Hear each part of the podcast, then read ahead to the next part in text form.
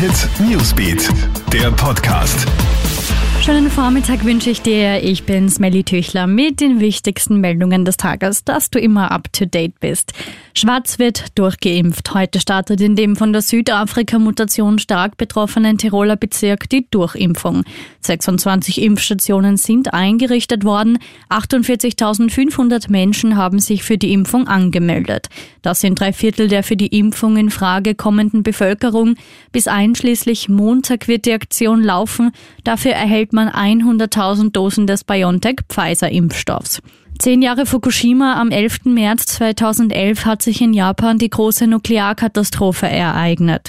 Nach einem Tsunami ist es in mehreren Blöcken des Atomkraftwerks Fukushima zur Kernschmelze gekommen. Dabei sind Unmengen an radioaktivem Material freigesetzt worden. Die Auswirkungen sind natürlich auch nach zehn Jahren deutlich messbar. Die japanische Regierung und die Betreiberfirma TEPCO spielen die Katastrophe aber nach wie vor herunter. Wiener Neustadt ist Spitzenreiter und das ist, wenn es um die Werte der 7-Tage-Inzidenz geht, nichts Positives.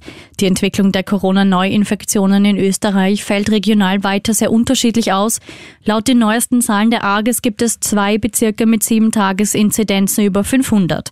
Wiener Neustadt und St. Johann im Pongau sind die betroffenen Regionen.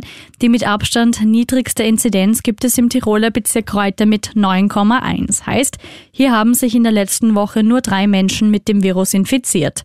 Und hättest du gedacht, dass es einmal so einen Hype um ein verimpftes Impfdöschen? Hm. Und hättest du gedacht, dass es einmal so einen Hype um ein verimpftes Impfdöschen geben könnte? Das Gefäß der ersten gespritzten Corona-Impfdosis in den USA kommt ins Museum. Das nun leere Glasfläschchen, aus dem die Krankenschwester Sandra Lindsay im Dezember 2020 in New York die erste Dosis des Impfstoffes BioNTech Pfizer erhalten hat, sei nun Teil der Sammlung so das National Museum of American History in Washington. Krone Hit Newsbeat, der Podcast.